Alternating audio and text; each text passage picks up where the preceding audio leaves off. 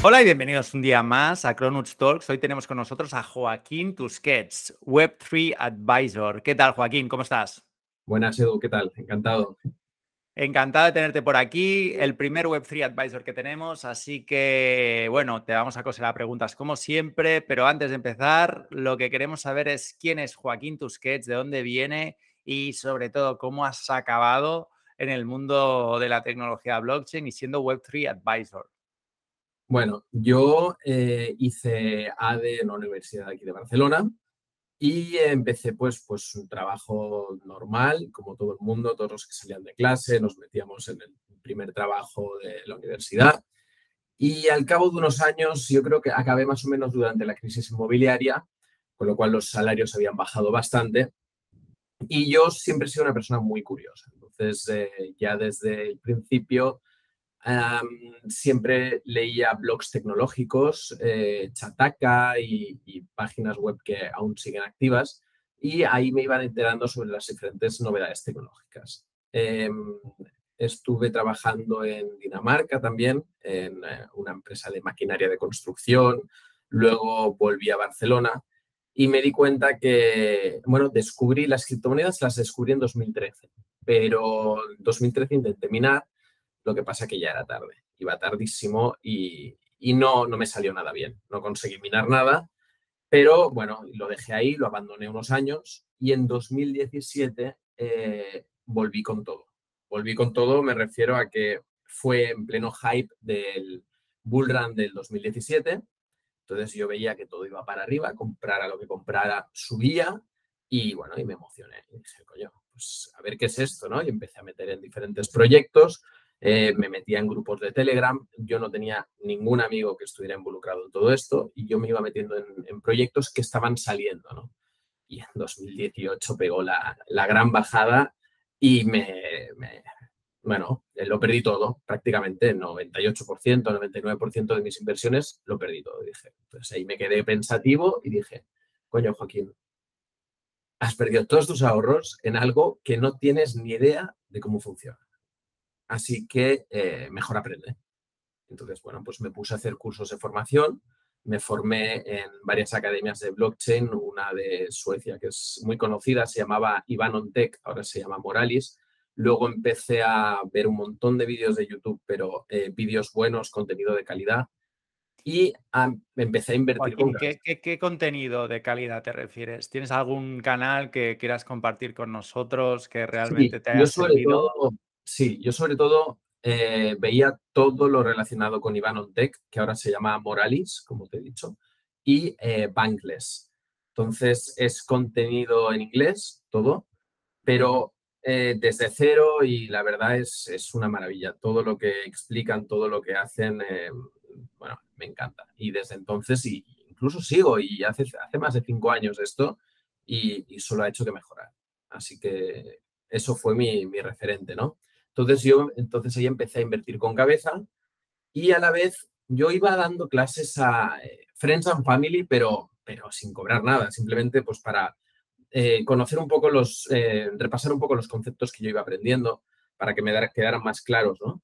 Y me di cuenta que cada vez explicaba mejor, porque, pues, como sabrás, son conceptos muy complejos de entender, pero aún son más difíciles de explicar, y más aún a un público uh, no tequi, ¿sabes? Entonces eh, me fui probando, probando, incluso llegué a dar clases a amigos de mi padre, ¿sabes? Gente que, les cuesta enviar WhatsApps y yo ahí dándoles, explicándoles lo que era el Bitcoin. Entonces, eh, pues poco a poco fui aprendiendo y fue hace un año y medio, dos años, que pues salió todo el tema de NFTs, bueno, salieron antes, ¿no? Pero que, que fue un poco más, eh, estaba un poco en la boca de todos los crypto natives. Y entonces empecé a, investigar un poco. No, no compraba nada, compraba alguna cosita, pero sin, sin entenderlo muy bien. Y poco a poco lo iba aprendiendo, ¿no? Pues también formándome con, con cursos y sobre todo metiéndote en comunidades. Y fue a finales del año pasado, o más o menos, sí, finales del año pasado, que ya me metí muy, muy duro únicamente en NFTs y metaverso básicamente. Qué bueno. Entonces, para aclararnos un poquito, ¿a qué se dedica exactamente un Web3 Advisor? O sea, ¿cuál es tu día a día? Porque yo creo que es, que puede ser, es tan amplio el sector que te puedes dedicar a un montón de cosas. Entonces, específicamente, Joaquín Tusquets, como Web3 Advisor, ¿a qué se dedica en su día a día? Mira, yo tengo dos, hay dos temas. Aquí está la opción de educar a la gente de Web2, empresas tradicionales, establecidas, que tienen un tipo de mentalidad, como podemos tener cualquier persona que no ha tenido ningún contacto con eh, los criptoactivos.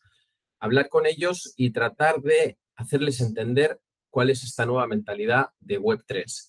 Por ejemplo, de ayudarles a dar eh, los, sus primeros pasitos hacia Web3, ya sea mediante la inversión en cripto, mediante eh, una colección de NFTs, a tener presencia en metaverso o simplemente explicarles unas pinceladas de lo que viene, porque eh, no lo podemos negar, es una tecnología que existe y ha venido pues, para cambiar el mundo, lo hará más tarde o más temprano, pero cuanto antes empecemos a entenderlo, más fácil nos será adaptarnos en un futuro, ¿no?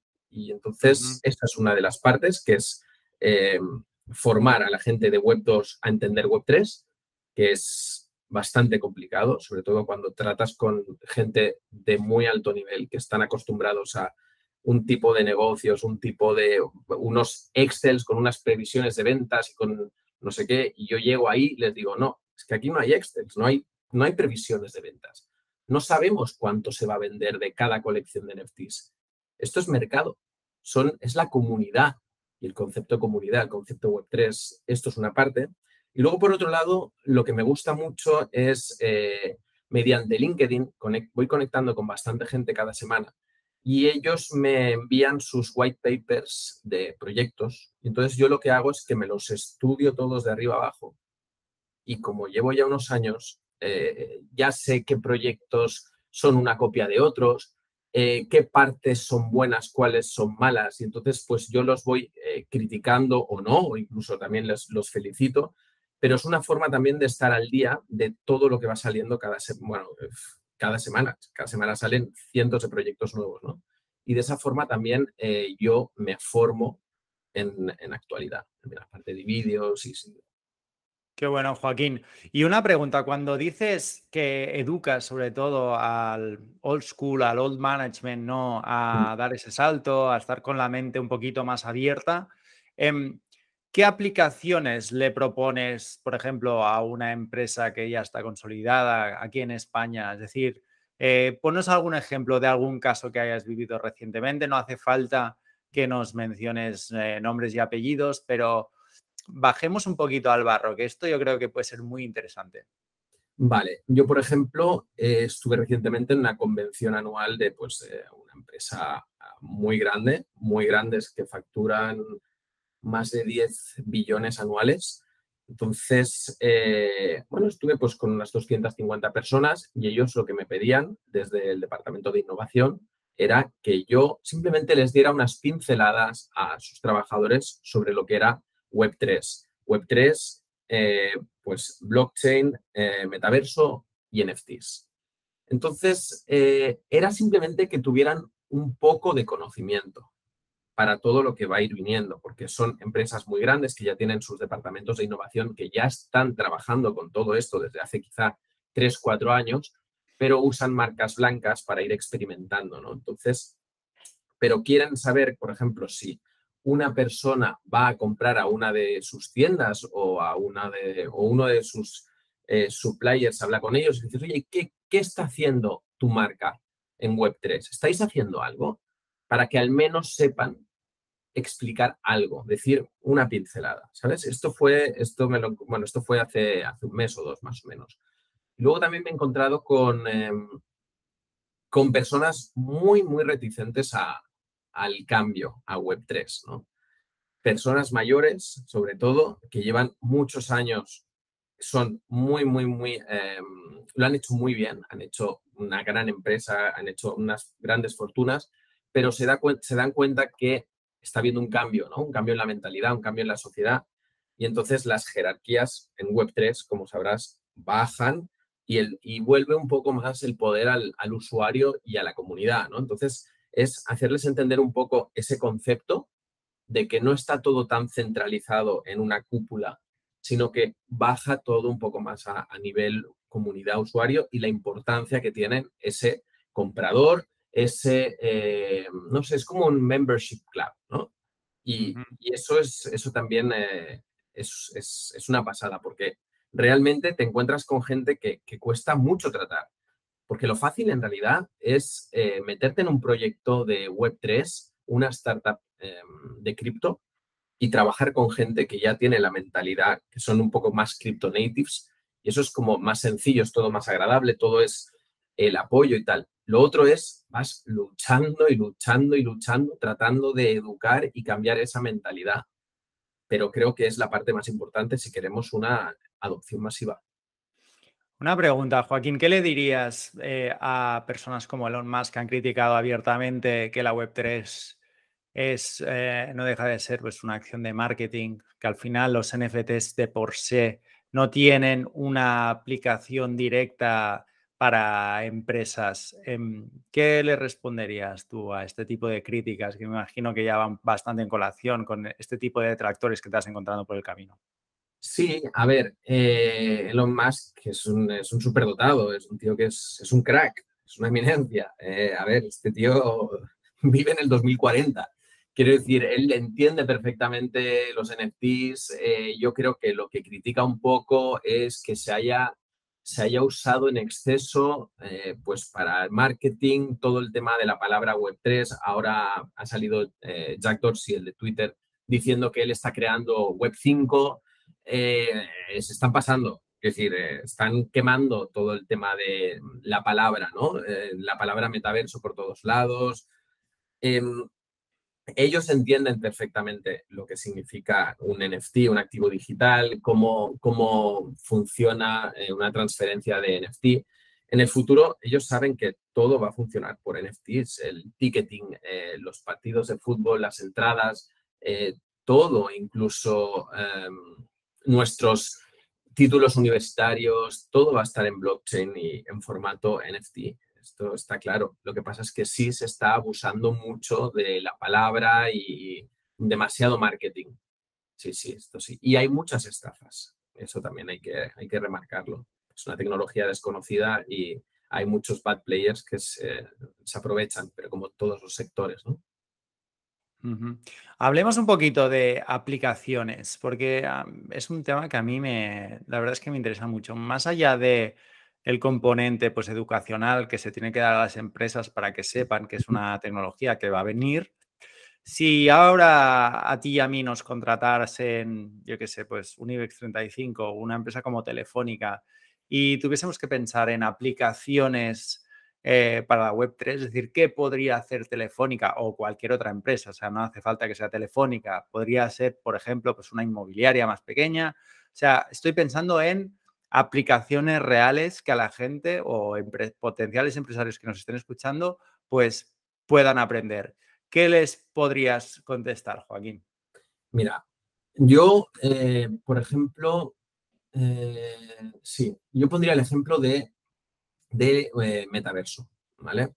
Metaverso, pues sabemos que hay diferentes, hay muchos metaversos, unos más centralizados, otros más descentralizados, unos más bonitos, otros más feos, unos con juegos, otros sin juegos, más profesionales, menos profesionales. Em, yo empezaría por el tema de metaverso, tener cierta presencia en metaverso que no cuesta nada. Por ejemplo, ahora en eh, este sábado, eh, bueno, van a salir unos como una especie de, pisos, de penthouses de, de, lujo, los cuales, por ejemplo, eh, esta reunión la podríamos tener en mi piso de lujo, ¿no? Entonces, eh, nos veríamos la cara. Cuando quieras me invitas, Joaquín. Yo sí, sí, semana que viene ¿eh? te invito. Semana que viene te invito, que ya lo tendré pues me lo apunto, ¿eh? No, de verdad, de verdad te digo. Te va a encantar, te va a encantar. Entonces es, imagínate, es un piso donde nosotros somos avatares, pero la cara es nuestra cara, como nos vemos ahora mismo, ¿vale? El sonido es perfecto y caben hasta 50 personas por, por eh, dentro de este espacio, ¿no? Entonces nosotros nos podemos desplazar no hace falta tener ningún ordenador eh, súper especial, sino que desde el mismo teléfono móvil, desde un iPad, desde un portátil puedes meterte. Y entonces es una forma de em, darle a tus clientes mm, eh, una nueva experiencia como más inmersiva, más del futuro y decir, pues típica, em, por ejemplo, lo que has dicho tú, ¿no? Una inmobiliaria de toda la vida quiere darle un toque, ¿no? Pues, y, no saben mucho, no tienen muchos recursos, no tienen un departamento de innovación, no tienen nada. Pues, coño, pero quieren darle el toquecillo, el lavado de cara a ese, ¿no? Pues, por ejemplo, coño, te compras el, pisito este eh, corporativo, le pones el logo de, la empresa, oye, y a clientes de confianza le pasas el link, le dan al link y aparecen en tu eh, nueva oficina virtual. Entonces son como los headquarters de tu oficina en los que tú tienes ahí una conversación. Entonces puedes tener presentaciones, puedes tener NFTs, eh, puedes ver un vídeo de, corporativo de la empresa también. Entonces, esto sería un, buen ejemplo, que no necesitas eh, mucha formación para esto y puede tener un gran impacto a nivel cliente. ¿Y en qué ecosistema está montado este metaverso que nos estás anunciando, Joaquín? El que estamos hablando de Centraland, de Sandbox. Este, este, se llama Spatial, sí. Ok. Sí, sí, sí, sí, sí. Qué bueno. pues sí, queda, queda apuntadísimo. Eh, tenemos una reunión en Spatial eh, la semana que viene. Por ti que no me mandes la invitación. Pero que, sepas que te vas a acabar comprando uno y vas a, seguir, y vas a empezar a hacer reuniones ahí, eh, ya te lo digo. Pues no descartamos absolutamente nada. Y hablando un poco más de, ya ampliamos el foco y nos centramos un poquito más en la situación de mercado, Joaquín. Eh, ¿Qué opinas, primero de todo, eh, sobre lo que está pasando en estos últimos días, la reciente caída que ha habido? Em, y sobre todo, ¿qué auguras acerca de la supervivencia de, muchos proyectos de altcoins que, que está en entredicho ahora mismo? A ver, el tema es que, claro, yo es el, es el segundo bear market que, vivo, ¿no? Y estamos claramente en un bear market. El bear market del 2018 parecía aquello un pueblo fantasma en el que el 90% de los proyectos mm, desaparecieron porque estaban en Ethereum, no pasaron a stablecoin y al bajar Ethereum tantísimo no tenían los recursos suficientes como para funcionar. Mucha gente del, del entorno, mucha gente que había invertido se fue, se fue, con lo cual eh, aquello parecía un pueblo fantasma, de verdad, no, no quedamos casi nadie ahí. Y ahí yo lo que empecé a hacer fue eh, invertir con cabeza, ¿no? Aparte de formarme y aguantar, aguantar el chaparrón y formarme muchísimo, muchísimo, muchísimo e ir invirtiendo. Entonces, lo que, la diferencia que estoy viendo con el bear market de ahora es que en el bear market de ahora la gente está mucho más educada, queda mucha gente, la gente ya tiene, ha cambiado la mentalidad, ya no comparan eh, las criptomonedas con, con, la bolsa como si fuera una acción de bolsa de compro, vendo, compro, vendo, saben que va a subir a largo plazo. La gente está educada para esto. Se pueden asustar más, cabrear más o, o asustar menos y cabrear menos.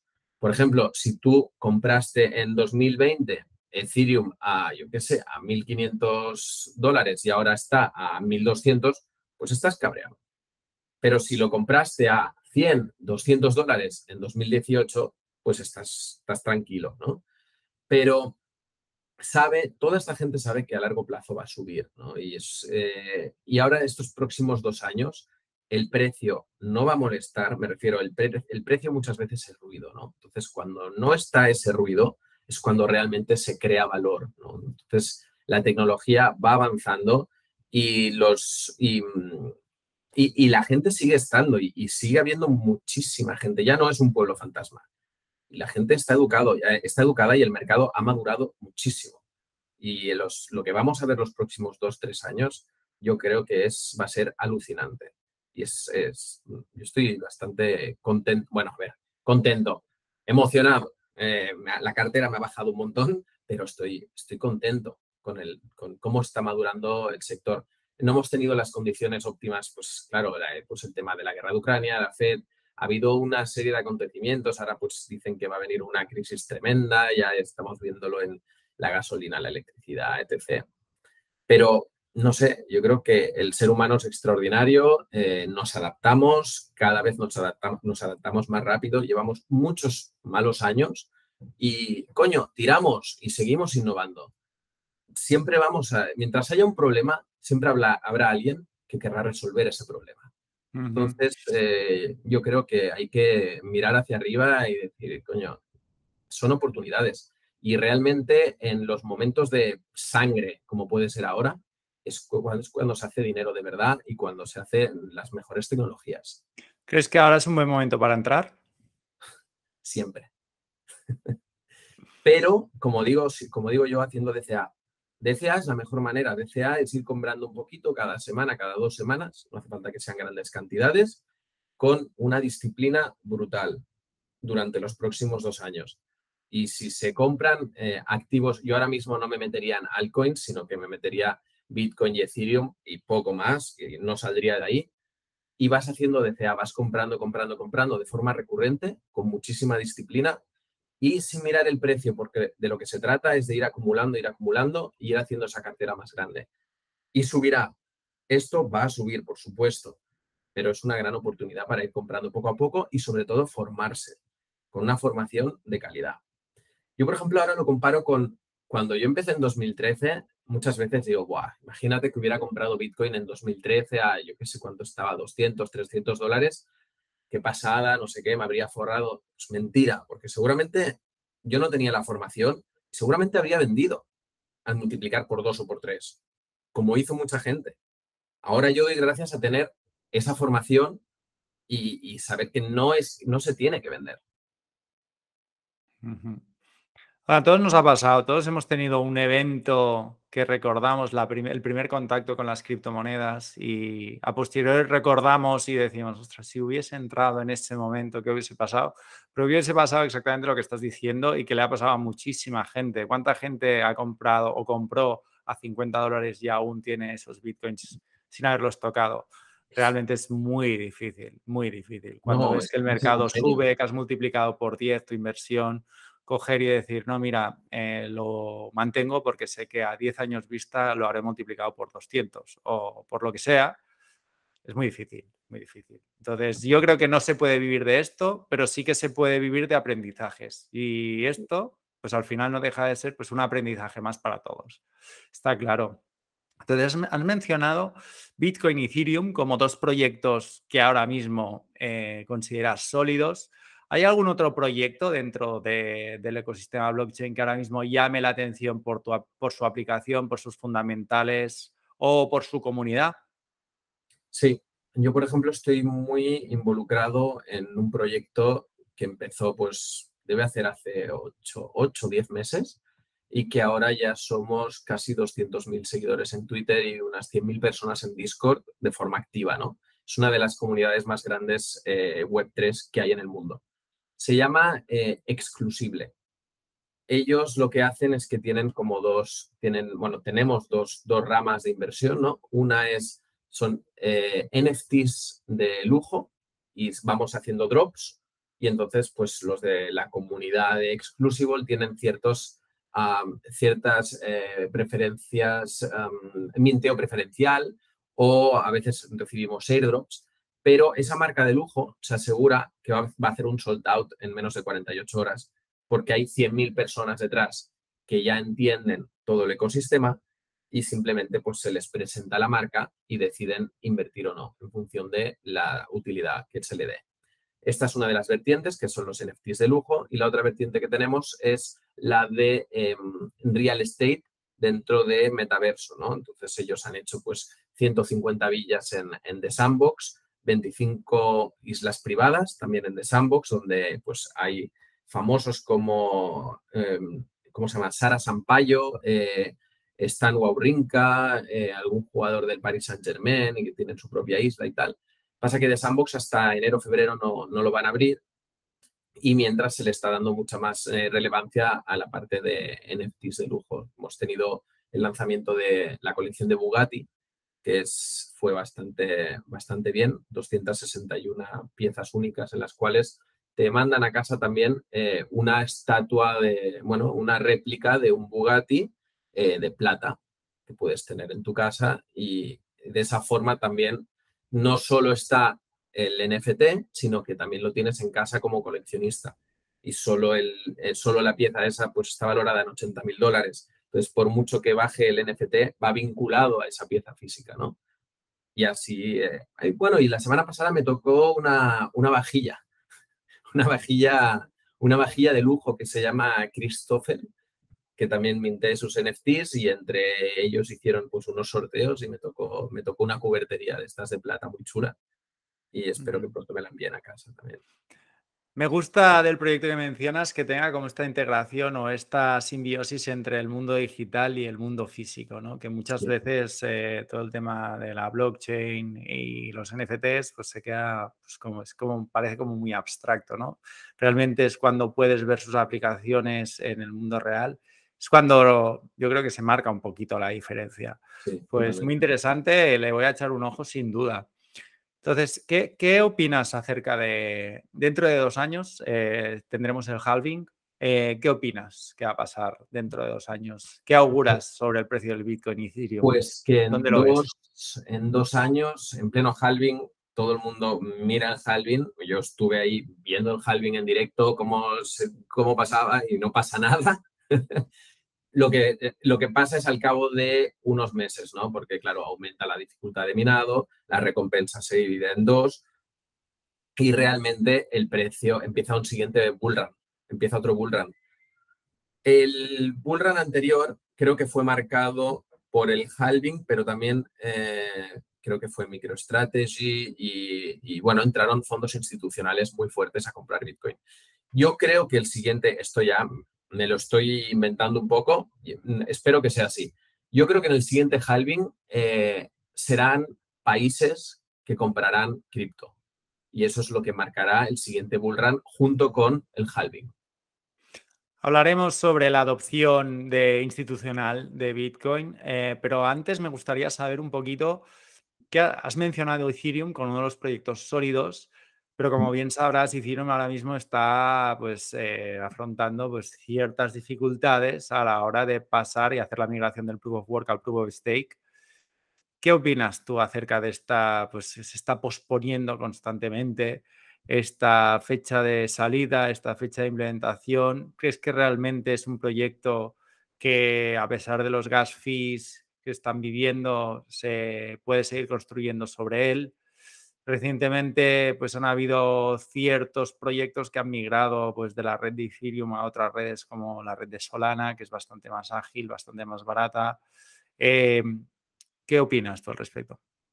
Bueno, yo, por ejemplo, si tengo un NFT de calidad eh, caro, mm, pongamos que mm, valga más de 5 mil dólares, mm, preferiría tenerlo en la blockchain de Ethereum, aunque tuviera que pagar 20, 30 dólares por transferirlo a ledger que no en la blockchain de Solana, que de repente te la pagan 48 horas como si fuera un ordenador.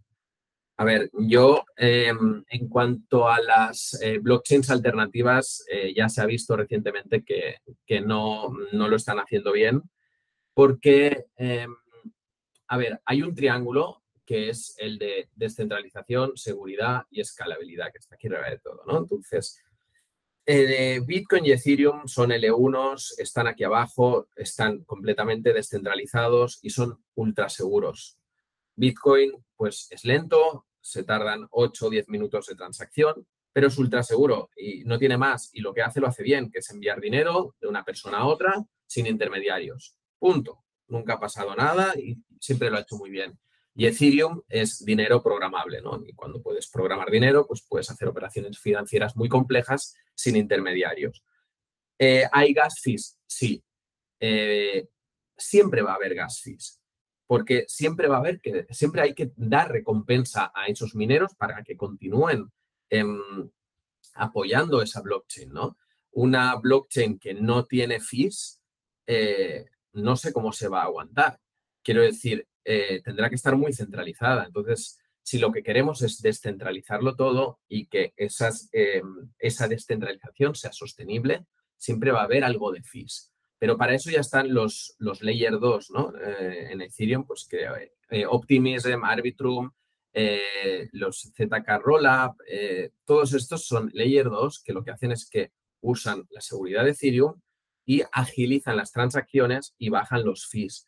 Pues para aplicaciones un poco más tipo ah, play to earns y cosas así, que tienes microtransacciones de muy poco valor, pues, este, pues obviamente no puedes hacerlo en eh, Ethereum nativo, sino que lo vas a tener que hacer en Layer 2. Y yo creo que cada vez más y más vamos a estar trabajando en Layer 2, usando siempre la blockchain de Ethereum debajo como mm, seguridad, pero teniendo mucha más escalabilidad y con los fees más bajos.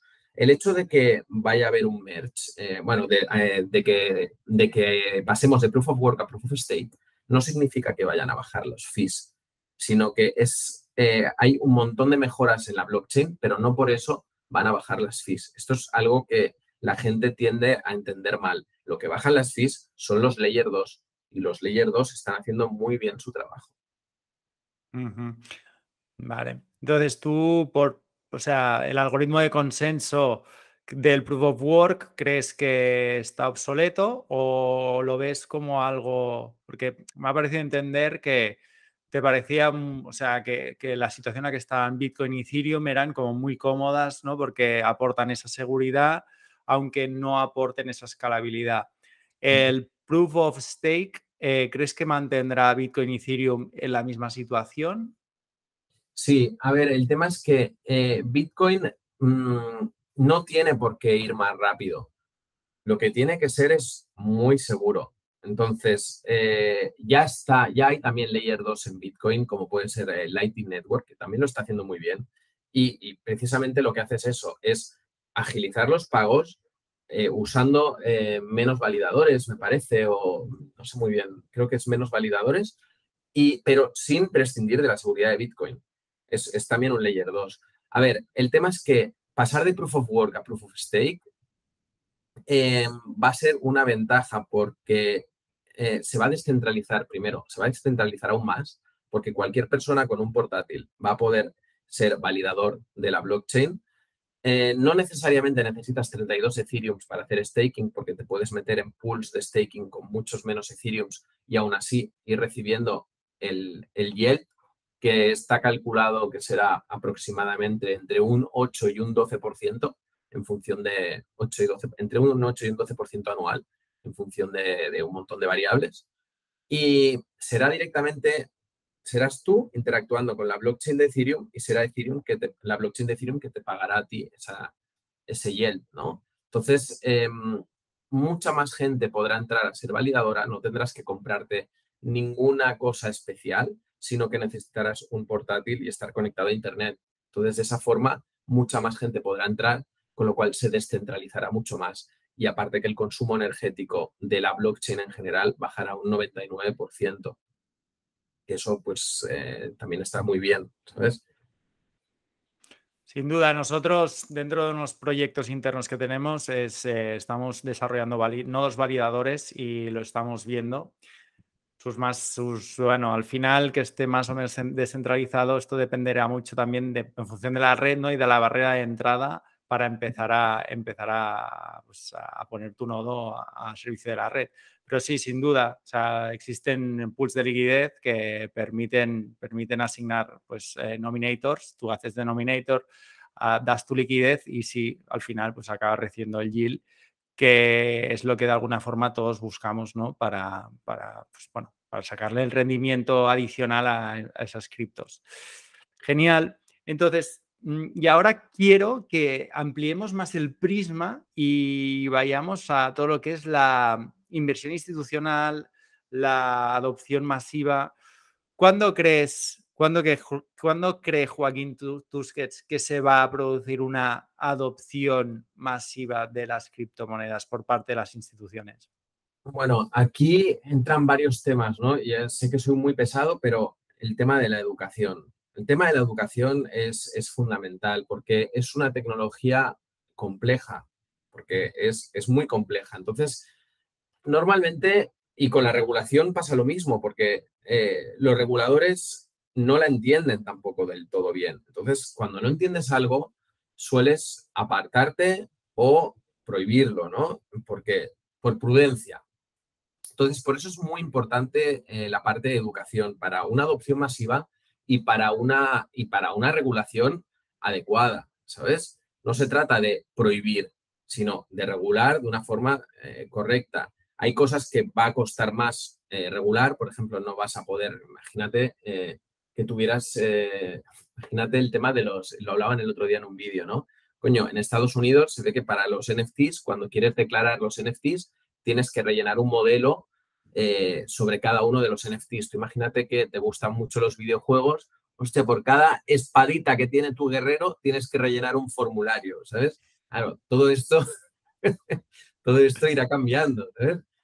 Em, pero sí, yo lo que, lo que creo es que eh, habrá una adopción masiva en el siguiente bull run y tiene que ir acompañada de, muchísima educación. Hay empresas que lo están haciendo muy bien en España y esto, eh, mira que no suelo hablar de empresas españolas, ni citar empresas españolas, pero Bit2Me lo está haciendo muy bien porque em, se ha dado cuenta de esto, del tema de que si no educan, no van a atraer más gente y eh, tienen una parte de formación eh, muy importante en la que intentan constantemente enseñar a la gente que, es, que no por ser una tecnología desconocida es mala, sino que tiene muchísimas ventajas. ¿En qué consiste la descentralización? ¿Qué es el Bitcoin? Etc. Y ellos lo están haciendo porque saben que es la única manera en la que, para conseguir que haya una adopción masiva, ¿no?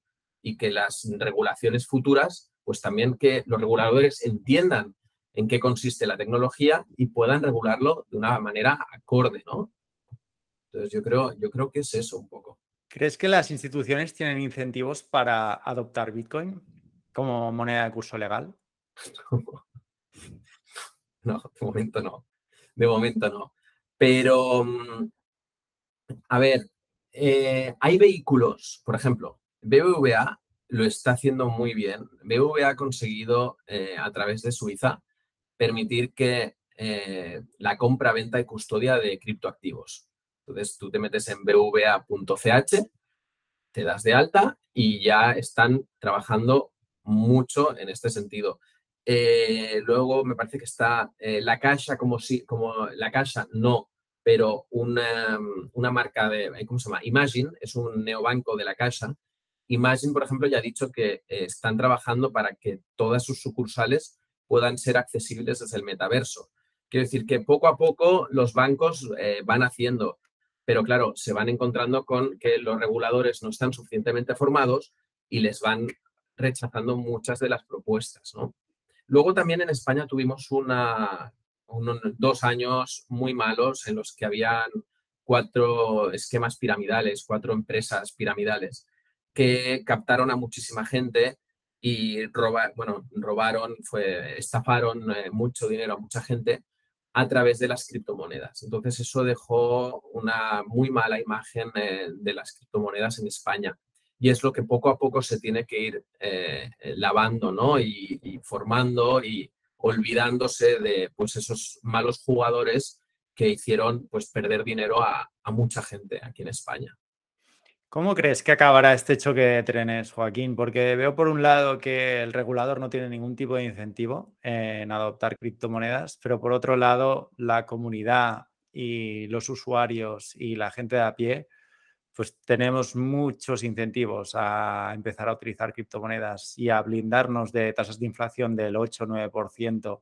Entonces, estos si es un sistema de incentivos al final, ¿cómo, puede acabar este choque de trenes? Porque es, que es para mí, personalmente, es la, es la duda eterna que tengo, es que no sé cómo va a acabar. Yo sé que la Hacienda está metiendo mucho miedo, el gobierno mete mucho miedo, de hecho, había una regulación que decía que si no aplicabas o si no declarabas tus criptomonedas, pues te podían eh, multar con una cantidad pues, eh, pues que era totalmente absurda, que de hecho eh, desde Europa se tumbó porque era totalmente, pues no tenía ningún tipo de sentido.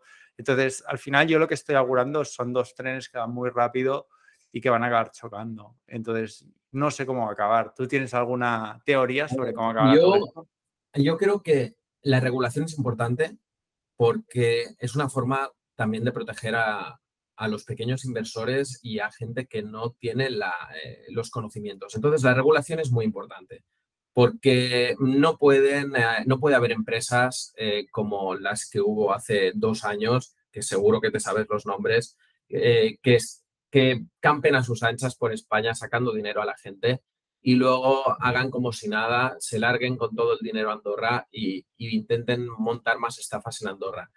Entonces, esto no puede permitir, no puede, no puede permitirse. Entonces, tiene que haber una regulación.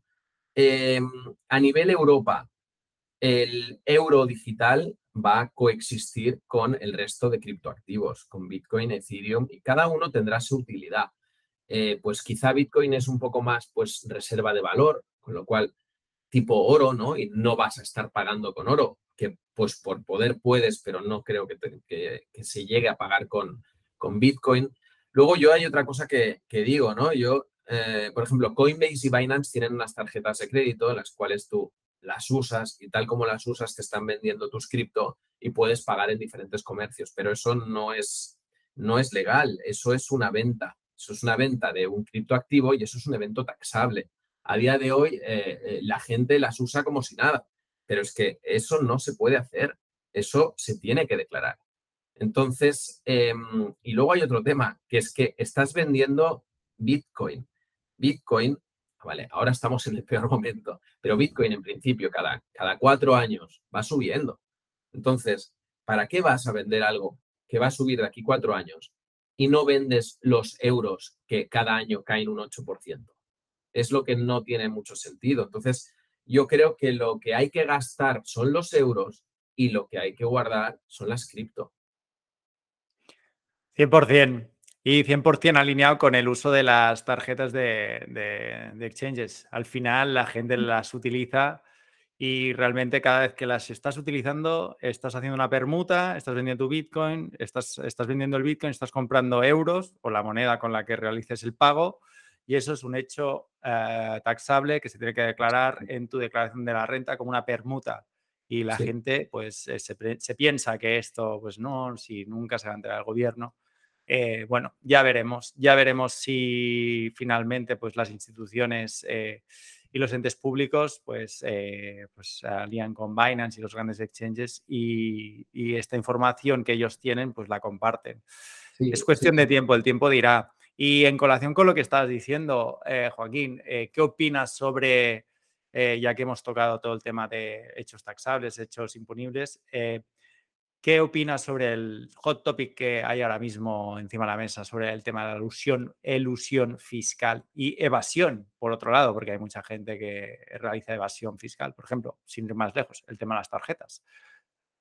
El tema de las tarjetas con el... Eh, esto mm, lo están controlando, lo están controlando y Binance se está regulando en España, está a punto de sacar la licencia.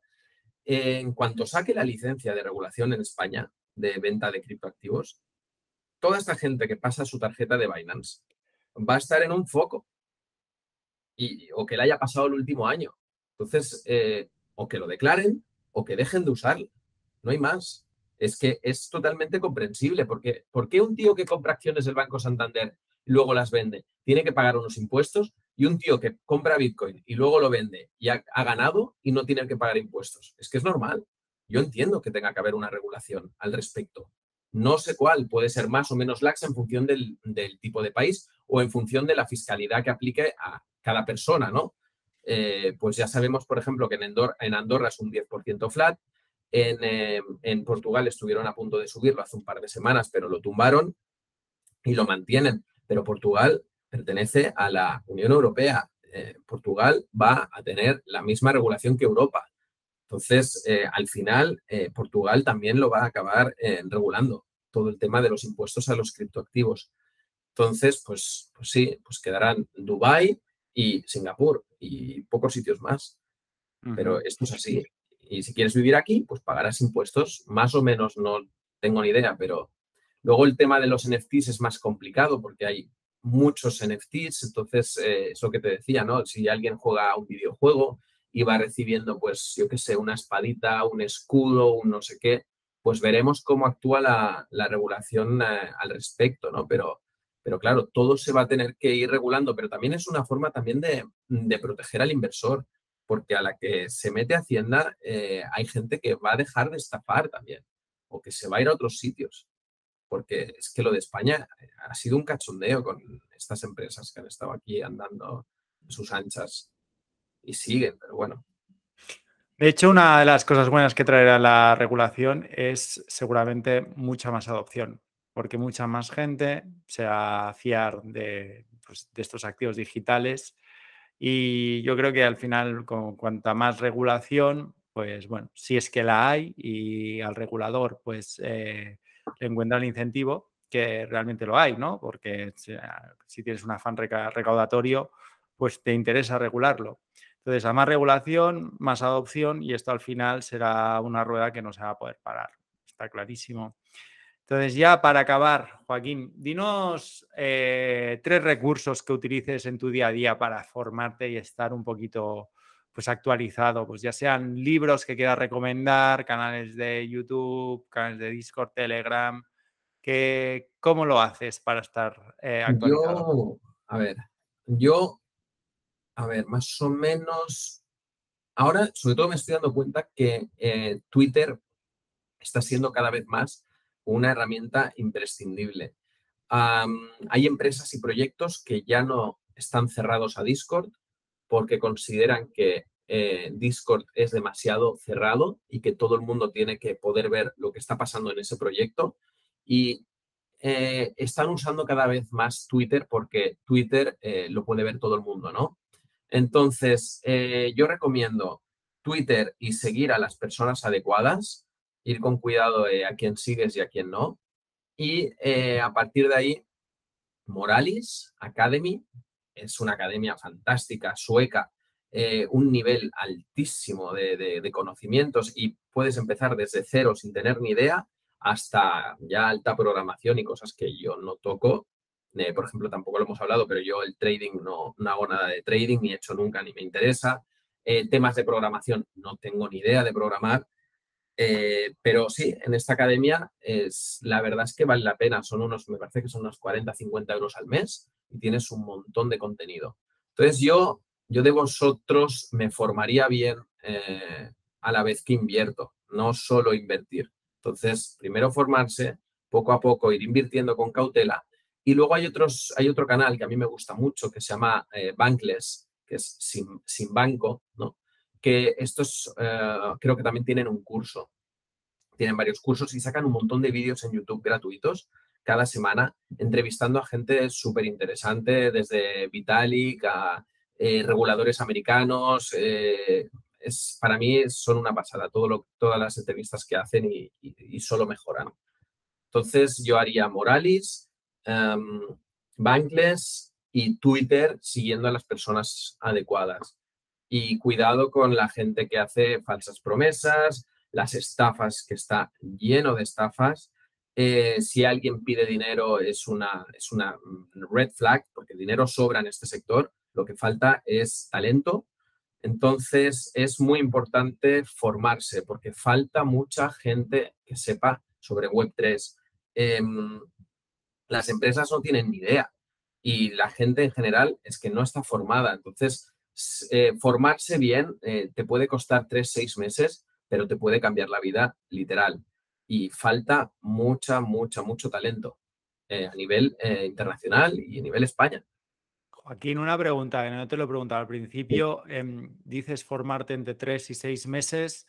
Em, ¿Qué retorno de esa inversión de formación le, puedes dar? Es decir, un Web3 Advisor eh, cuál es el sueldo que puede llegar a manejar más o menos, qué es lo que se está pagando a nivel de mercado versus sobre todo otro tipo de, de advisors o servicios de consultoría.